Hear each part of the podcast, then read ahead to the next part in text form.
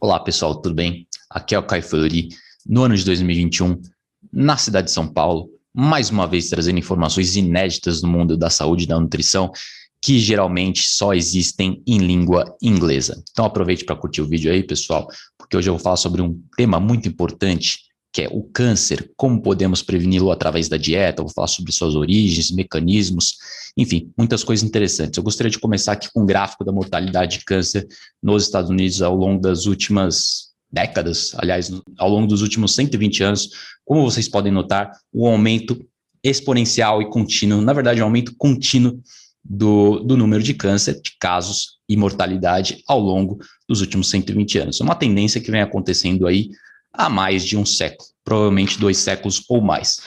Se observarmos aqui novamente, você pode notar que os níveis de câncer atualmente são cinco vezes mais altos que há 120 anos atrás sem contar o que aconteceu antes disso, né? sem contar os dados do nosso passado neolítico mais distante, também nosso passado paleolítico, como podemos observar em muitas populações primitivas atuais, onde o índice de câncer é baixíssimo, muito menos que 1% da população. Então, realmente, não é à toa que se chama doença degenerativa moderna. O câncer, diabetes, doenças cardíacas, não é à toa que se chama doenças modernas, porque realmente não acometiam o homem primitivo em menor escala no homem moderno, mas não tão moderno assim, 100, 120 anos atrás.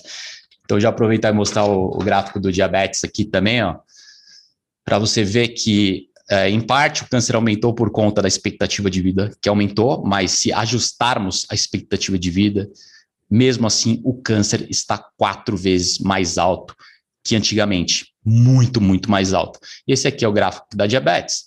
Diabetes em 1980, no comecinho, em torno de 2% da população americana era diabética. Agora, 10% da população diabética. Então, isso tudo vem em consonância, esse aumento de câncer, aumento de diabetes, em consonância com o aumento da obesidade. A piora dos hábitos de vida da população moderna né, não é nem fast food, porque você vê que é uma tendência que vem lá de trás. Claro, 1980 foi fast food, mas muito antes disso, com o advento da agricultura, em seguida, com refinamento dos grãos, grãos processados, açúcar. O açúcar era uma coisa consumida por populações ricas, famílias ricas, era coisa de, de, dos nobres. Né? Depois virou matéria-prima barata. Acharam uma forma de refiná-lo e assim seu, seu, seu consumo foi espalhado e aumentado exponencialmente. Atualmente, o brasileiro o americano come mais 100 gramas de açúcar por dia. Isso é muito. Antigamente, era menos de 10 gramas. E antes disso, nem existia consumo de açúcar. O consumo de açúcar era através de frutas. Então, era um consumo bem moderado, eh, eram alimentos inteiros, alimentos ricos em fibras e nutrientes, fitonutrientes, antioxidantes, enfim, um monte de coisa.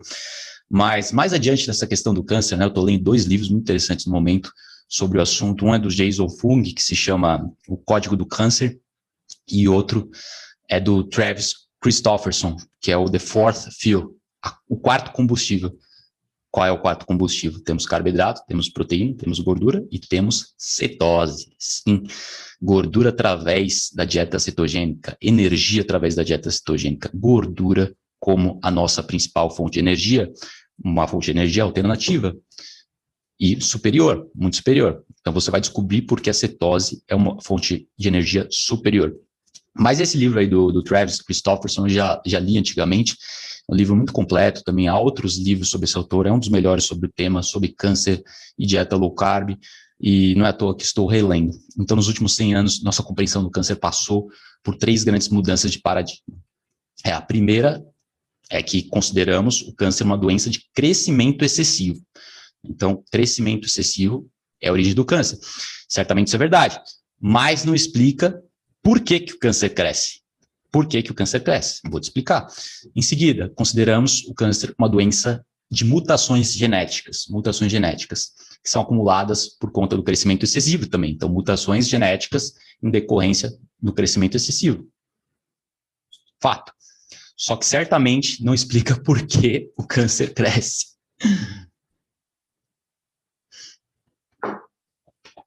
Então, por que, que ele cresce? Bom, a resposta simples e direta, sem devagar.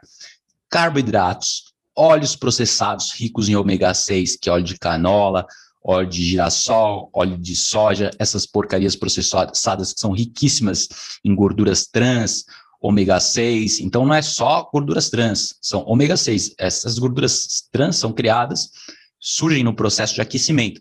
Quando você usa o óleo reusa, ele vai piorando cada vez mais. Então eu não posso imaginar um, um alimento pior do que um pastel. Aquele pastel que foi frito com o mesmo óleo que fritou vários outros pastéis antes. Então, óleos e carboidratos à parte, essa é a origem do câncer, né?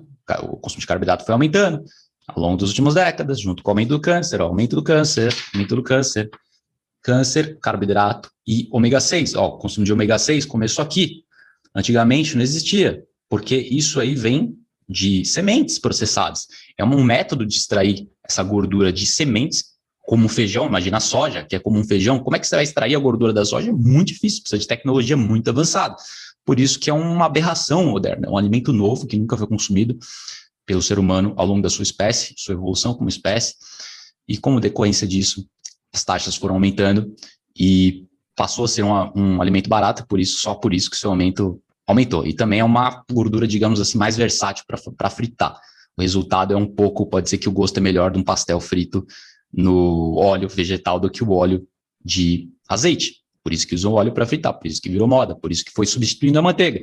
No passar do tempo, a manteiga foi caindo. Eu não tenho aqui, mas já estou dizendo para vocês. A manteiga foi caindo uh, ao ponto de do ser humano moderno comer cinco vezes menos manteiga que consumia uns 80 anos atrás. E o óleo vegetal, por sua vez, agora é consumido 5, 6 vezes mais do que era consumido 60, 80 anos atrás. Então, realmente, esses óleos são uma aberração moderna, é um alimento alienígena, o trigo também. Então, aumento do trigo, aumento do açúcar, aumento do óleo vegetal, diminuição do consumo das gorduras boas, que é gordura saturada, manteiga, azeite. Então, essa é a receita para o desastre. Agora, que mais? Proteína em excesso pode levar ao, ao desenvolvimento do câncer. Geralmente, é carboidrato em excesso, daí com consonância proteína. A proteína em si não é culpada. Se você comer uma dieta low carb, baixíssimo em carboidrato, ser um pouco alto em proteína, o prognóstico vai ser muito melhor. Né? Seus, sua chance de desenvolver câncer ao longo da vida vai ser muito melhor.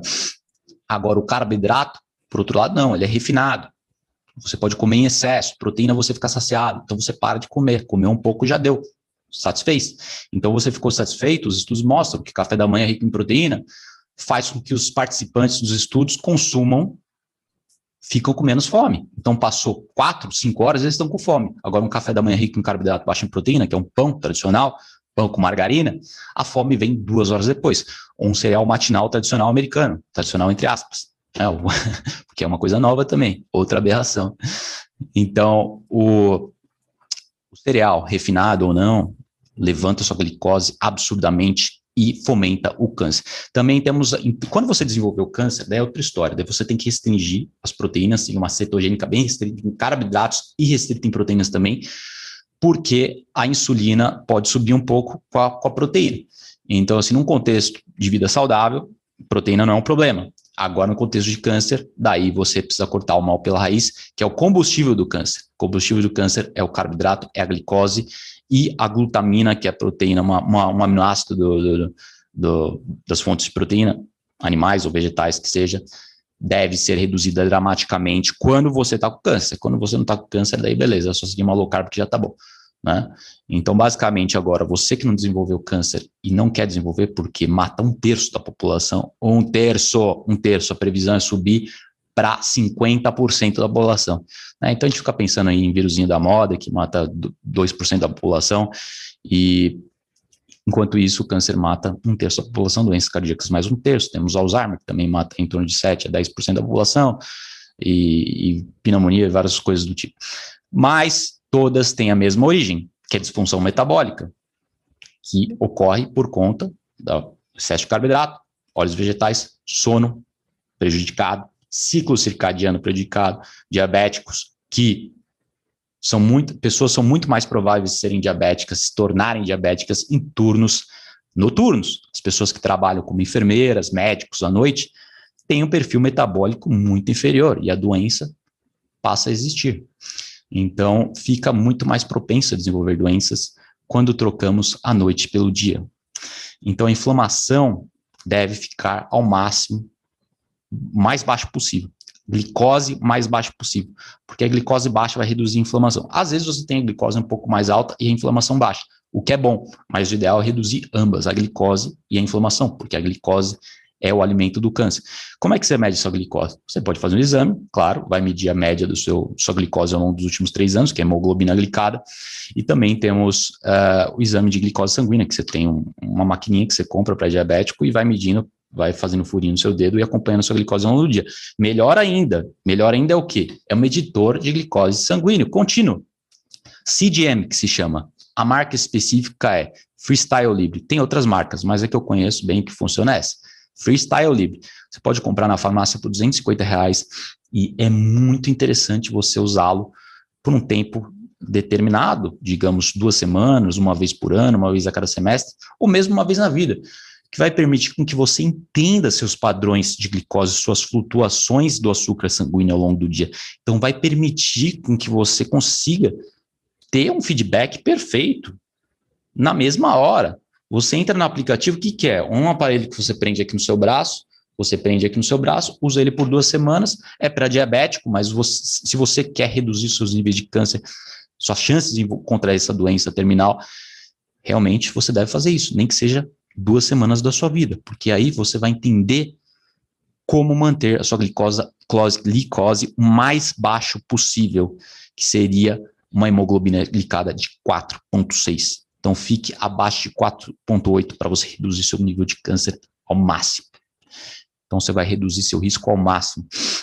Então, é, isso corresponde a uma glicose média aí de umas 80, é, 85 miligramas por decilitro, média diária. Então, você vai acompanhar no aplicativo, você vai prender no braço, acompanhar no aplicativo, acompanha no aplicativo uma vez ao dia, duas vezes ao dia.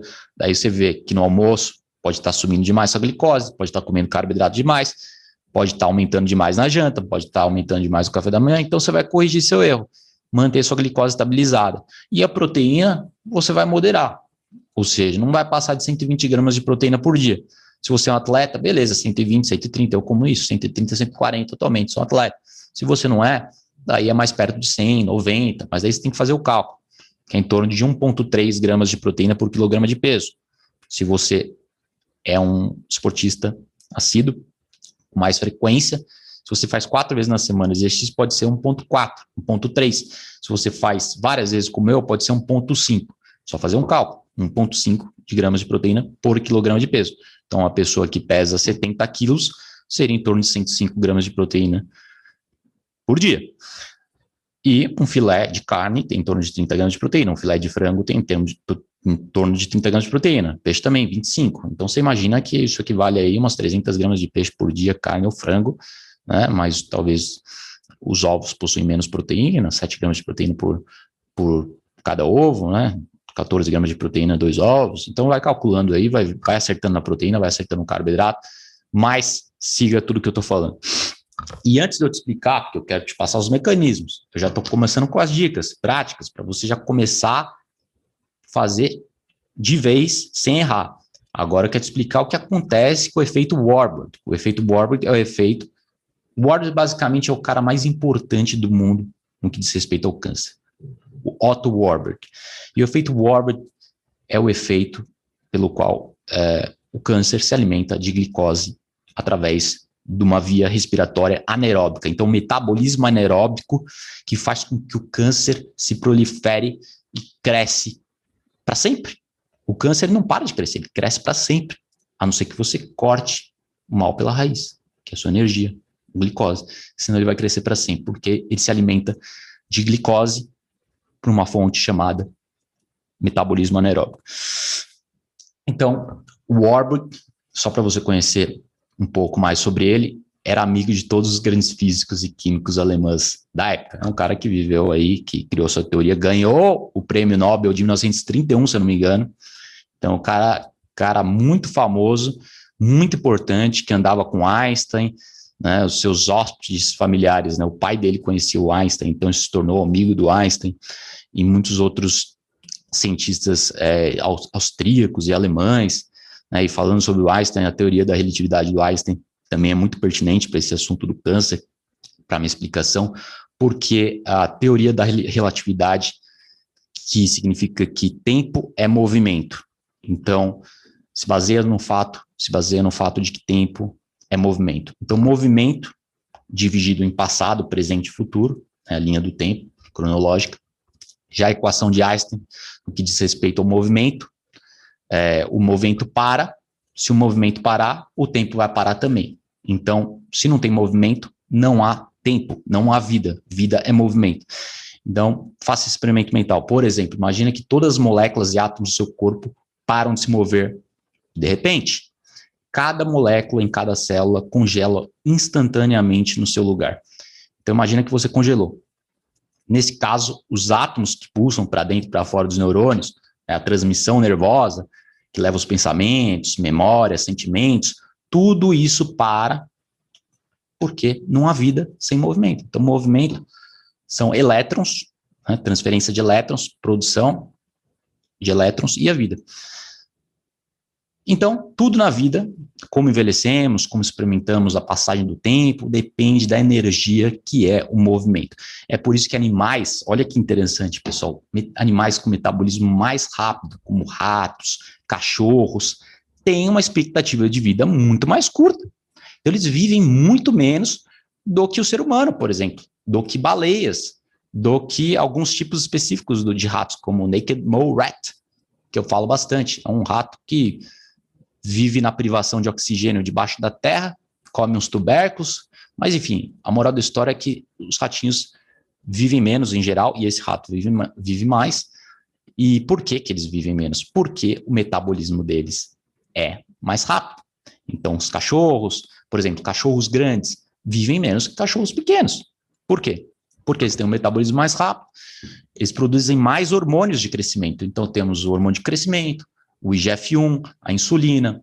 Então, nesses cachorros grandes, o hormônio de crescimento é mais elevado. O fator de crescimento de insulina é mais elevado. Como é que você aumenta o fator de crescimento de insulina 1?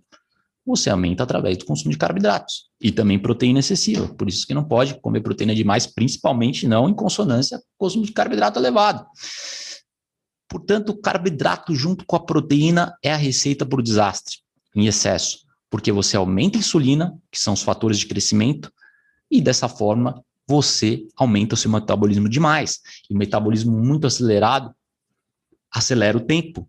Então você acelera o tempo, você reduz o seu tempo de vida, você acelera o envelhecimento. Então o segredo é reduzir o metabolismo. É claro que você tem que ter um metabolismo elevado através dos exercícios e um consumo mínimo de proteína, mas você não quer deixar o seu metabolismo rápido demais ao ponto que você envelheça. Então não pode ficar com o metabolismo rápido demais. Portanto, para parar o câncer, você precisa reduzir o tempo.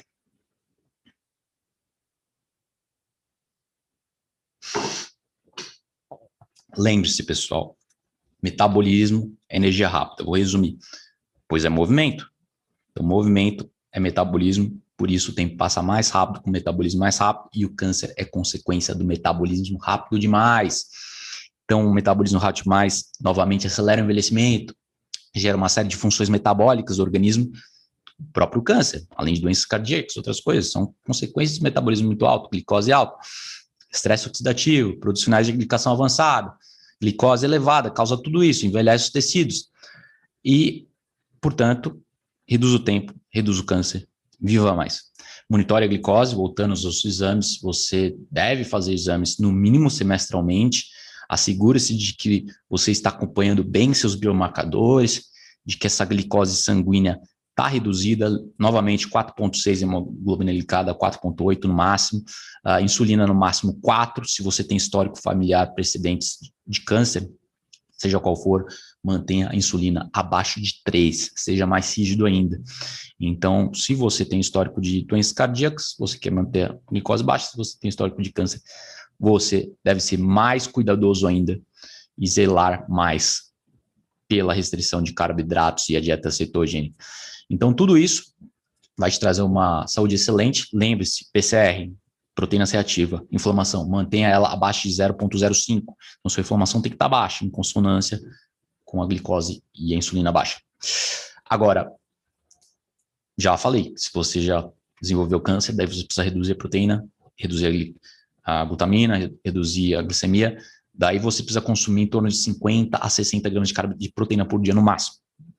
No máximo. 50 a 60 gramas de proteína se você está com câncer. Então, basicamente, você quer fazer o jejum intermitente sempre. E se você está com câncer, os estudos mostram claramente que o jejum intermitente reduz dramaticamente o tamanho do câncer, principalmente nas fases iniciais, claro, onde não há metástase. Então, na fase 1, fase 2, até mesmo fase 3, se mostrou eficaz no tratamento, restrição calórica severa, mas principalmente restrição de proteína e carboidrato, e com jejum intermitente diário, o jejum de, também de, de 48 horas se mostrou extremamente eficaz. Quem fez estudos do tipo foi o Walter Longo, o Dr. Walter Longo, é, cientista famoso, que especialista em longevidade, que colocou seus participantes dos estudos fazendo jejum de 48 horas antes das sessões de quimioterapia. Então, o ideal é manter um espaçamento entre as sessões, claro, siga as sugestões, recomendações dos seus médicos, mas quando o câncer não está muito, muito elevado, você fazer uma quimioterapia com espaçamento maior e entre, entre as sessões o jejum de 48 horas que se mostrou extremamente potente nos estudos. Então, estudos com seres humanos, estudos com ratos, mostram que o câncer é cortado pela metade em um mês, fazendo o jejum de dias alternados, que, ou seja, jejum de 24 horas num dia, consumo normal no dia seguinte. Então, tudo isso por conta do efeito Warburg, o efeito Warburg. Com o efeito Warburg, a glicose aeróbica é menos, menos eficiente em termos de energia. Então, o câncer requer mais energia para manter o metabolismo, câncer tem um metabolismo fortíssimo, muito elevado. E é um metabolismo de glicose, que só sabe usar glicose como energia. Né? E, e a glutamina também. Então, esse metabolismo anaeróbico é o alimento do câncer e as células cancerosas expressam muito mais transportes de transportadores de glicose na sua superfície celular. Então, as células cancer, cancerígenas ou cancerosas, como você quiser chamar, possuem muitos transportadores de glicose na sua superfície, que se chamam GLUT. Bom, pessoal, alguns problemas técnicos aqui com a câmera, mas voltamos ao ponto que paramos. Isso é muito interessante, porque a atividade metabólica do câncer pode ser constatada com uma tomografia de emissão de prótons. Então é o PET, PET scan, vocês já devem ter ouvido falar, PET scan. Então tem uma infinidade de glicose nas células cancerosas cancerosas. Então, é injetado um marcador radioativo no corpo. Então, tem um marcador no corpo que vai estar tá lá circulando no sangue e as células têm tempo para absorver esse marcador radioativo. Então, vai aparecer na imagem um verdinho, uma cor colorida, onde tem atividade cancerosa. Então, o exame revela que essas áreas absorvem bem mais a glicose e bem mais rapidamente. Então, você, por exemplo, câncer de mama, você vê mais atividade na parte da mama. Então, são pontos quentes que se chamam, fica colorido na imagem de tomografia e são evidências fortes da atividade cancerígena. E onde que acontece isso? Acontece onde tem mais consumo de glicose. Então, o câncer mostra evidentemente o câncer se alimentando da glicose. Então, para vocês terem melhor, o câncer tem oito características. Né? Apesar de centenas de tipos diferentes de câncer existirem, o câncer compartilha, em geral, a maioria desses oito pontos em comum, que são as características críticas para sua sobrevivência, sem as quais a maioria dessas oito características, sem elas, o câncer não conseguiria se proliferar. É o que caracteriza o câncer. Então, eu vou ler para você aqui. Vamos aqui. Uma das, a primeira das oito características, sustentação da sinalização proliferativa.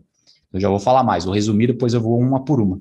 Resistir à morte celular, evasão de supressores de crescimento, permitir a imortalidade replicativa, indução de angiogênese, que é o crescimento de vasos sanguíneos, ativando a invasão e metástase, ou seja, metástase, desregulando a energia celular e, por fim, a invasão da destruição imunológica, que é o impedimento da destruição imunológica. Então, vamos uma por uma, começando com a sustentação sustentação da sinalização proliferativa.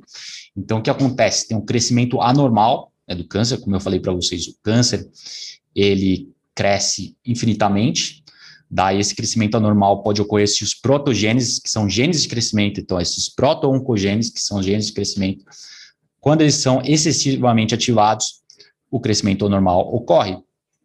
Então, temos genes supressores de tumor que são suprimidos. Então, o que acontece? Os genes do crescimento são ativados, número um, e número dois, os genes supressores de tumor são suprimidos. Então, você tem um pé no acelerador, com os, com os genes de crescimento ativado, e você tira o pé do freio com os genes supressores de tumor suprimidos. Então, você ativa a proliferação e desativa o freio.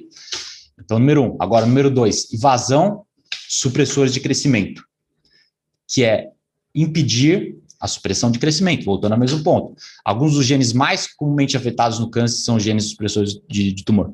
Então, tem um gene chamado P53, que representa em torno de 50% de todos os cânceres humanos, e esses genes supressores de tumor são desativados no câncer. Também, número 3, resistir à morte celular. O crescimento geral do tecido é simplesmente a diferença entre quantas células são criadas e quantas células morrem. É, como eu falei, o câncer cresce infinitamente para sempre. Ele não para. Só quando você morrer que ele para de crescer. Ou por meio da supressão da glicose. É como trocar o óleo do motor. Você tem células, só células normais, elas trocam toda hora. Tem células que vivem mais tempo, tem células que vivem menos, o intestino vive menos, uh, o osso também vive menos, mas tem vários tipos de célula. Células vermelhas da sua hemoglobina glicada duram três meses, então tem células que são renovadas mais rapidamente, então células que são renovadas um tempo mais longo. No entanto, todas elas são renovadas. Já o câncer não. O câncer, ele não troca de célula, ele continua crescendo. Por isso que ele não se repara. Então, é como trocar o motor do óleo. O câncer não faz a troca. Isso permite a imortalidade replicativa. E as células normais é, têm um limite de, de, de, replicação que se chama limite Hayflick, no qual elas não podem se dividir mais. Então chega uma hora que você morre porque você não consegue dividir mais, não consegue fazer a divisão celular mais. Já as células cancerígenas se reproduzem eternamente. Então, quando essas células normais são sobrevivem à vida útil, elas são mortas e substituídas, como eu falei, precisam ser renovadas ao longo da vida. A célula cancerígena vive eternamente. Mecanismo número 5, indução de angiogênese. A angiogênese é a criação de novos vasos sanguíneos. Então, imagina que são novas estradas para o câncer, novos caminhos para transportar sua energia ao longo do corpo. Por isso que há metástase. Primeiro, ele cresce num tecido específico, num ponto fixo, num órgão, e depois ela se espalha na fase 3, fase 4, começa a metástase. Então, através da angiogênese, crescimento e de novas estradas, construção de novas estradas, novos vasos sanguíneos, capilares, o câncer consegue se proliferar através do corpo todo. Então, as células cancerosas, cancerosas quase que universalmente usam a via glicolítica e menos a via de oxigênio. Então, eles não conseguem utilizar oxigênio. Por isso que é uma fonte anaeróbica de energia por fim, vai ativar metástase e também vai, de, de vai desregular é, vai desregular energia celular. Então, vai causar disfunção mitocondrial. Disfunção mitocondrial são quando, é quando suas mitocôndrias param de funcionar. Então, as células saudáveis do corpo começam a, a funcionar com deficiência, o mecanismo de produção do corpo é afetado, enquanto isso, as células cancerígenas se proliferam. E por último, invasão da destruição imunológica. Então, o corpo não consegue mais destruir uh, as células cancerígenas. O sistema imune, quando o câncer está controlado, ele está sendo combatido. Né? Todos nós temos células cancerígenas, células disfuncionais, células senescentes, elas vão crescendo uh, ao longo da vida, vão aumentando na idade mais velha, adulta, na terceira idade, só que o corpo mantém sob controle crescimento dessas células disfuncionais que podem virar cancerígenas. Então, células disfuncionais podem virar cancerígenas, elas são muito mais propícias de virarem cancerígenas, de causarem o câncer do que células saudáveis, Por isso que você tem que reduzir ao máximo sua produção de células senescentes disfuncionais. Então, quem tem mais células disfuncionais tem mais câncer. E você reprime isso, reprimindo a glicose. Agora, o sistema imune mantém sob cheque, sob controle essas células disfuncionais. E o câncer impede que o sistema imune faça o seu trabalho. Também havia apoptose, a apoptose é a morte celular programada, o corpo mata células disfuncionais, mata células cancerígenas, só que ele não consegue fazer isso se o seu sistema imune não está funcionando corretamente. Ele não consegue fazer isso se você está alimentando o câncer. O câncer só é eliminado ao privá-lo da sua energia, que é a glicose. Então temos a disfunção mitocondrial e o efeito Warburg, que é a raiz do problema do câncer. E como vocês podem ver, o câncer é uma doença moderna degenerativa. Década de 70, o presidente americano Nixon, ele anunciou a guerra contra o câncer. Por quê? Porque estava crescendo continuamente. Só que foi uma falha total, como vocês podem ver, década de 70 para cá, continuou aumentando progressivamente. Então foi um, uma falha total, um fracasso total, porque não lidou com a raiz dos problemas. E a raiz do problema não é desenvolver o medicamento, não é inerente ao ser humano, o problema é inerente à sua dieta moderna. Porque pensam que é questão de genética. Essa é a ladainha, mas isso tudo mostra que não é genética e todos os estudos. Então, tenho, tenho aqui uma frase muito interessante do livro que eu falei que eu estou lendo, do Jason Fung, médico pesquisador canadense, no que diz respeito à falha dos medicamentos contra o câncer, porque para cada uma pessoa que é salvada com os medicamentos de câncer, tem 20 pessoas que são mortas pela dieta. Então não adianta, tem que resolver o problema subjacente, problema fundamental, raiz do problema. Então vamos lá, frase do médico Jason Fung. A maioria dos novos medicamentos contra o câncer foi aprovado com base unicamente em um marcador questionado de eficácia. Então, de 1990 a 2002, apenas 71 novas aprovações de medicamentos foram concedidas para 45 novos medicamentos. Desses 45, comprovou-se que apenas 12, 12 apenas 12 medicamentos salvam vidas. Então, dessas 71 novas aprovações, apenas 12 medicamentos salvam vidas. E a maioria prolongou a vida em apenas algumas semanas. Então, dos pouquíssimos medicamentos que funcionam, entre aspas, que têm algum grau de eficácia, esses poucos prolongam a vida das pessoas em apenas uma semana, algumas semanas. Então, volta ao que eu falei, que para cada uma vida que os medicamentos salvam, 20 são causadas pelo estilo de vida. Então não adianta, tem que cortar o mel pela raiz. E é a mesma coisa para o vírus atual da moda.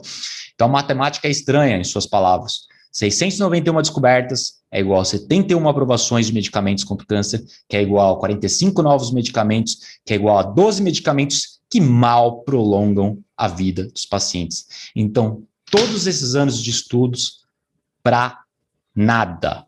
Né? Isso é hipérbole. Algum, algum benefício tem. Só que o problema é o risco moral. O que, é o risco moral? Você aceitar que o câncer é genético, que isso é uma afirmação totalmente falsa, e não lidar com a raiz do problema. Daí, se você faz tudo certo, se você faz uma cetogênica, insulina reduzida, IGF-1 reduzida, inflamação baixa, e mesmo assim, se você desenvolver câncer, aí beleza, você fez tudo que você podia. Agora, você continuar tendo um estilo de vida sedentário, abusivo, pastel, doce, torta, bolacha, daí ficar que, esperando que a medicina vai te salvar? Não é. Não vai te salvar no último minuto. Então, é, a moral de história é essa, pessoal. É muito, muito simples mesmo. Corte o mal pela raiz, faça tudo o que você pode, que você provavelmente vai ter uma taxa, uma probabilidade muito menor de desenvolver essa doença, muito perniciosa. Você vai ter um, um risco mais parecido com nossos ancestrais, que é muito mais reduzido, nossos ancestrais neolíticos e nossos ancestrais primitivos, que esses sim tinham saúde absolutamente excepcional. Até a próxima, pessoal.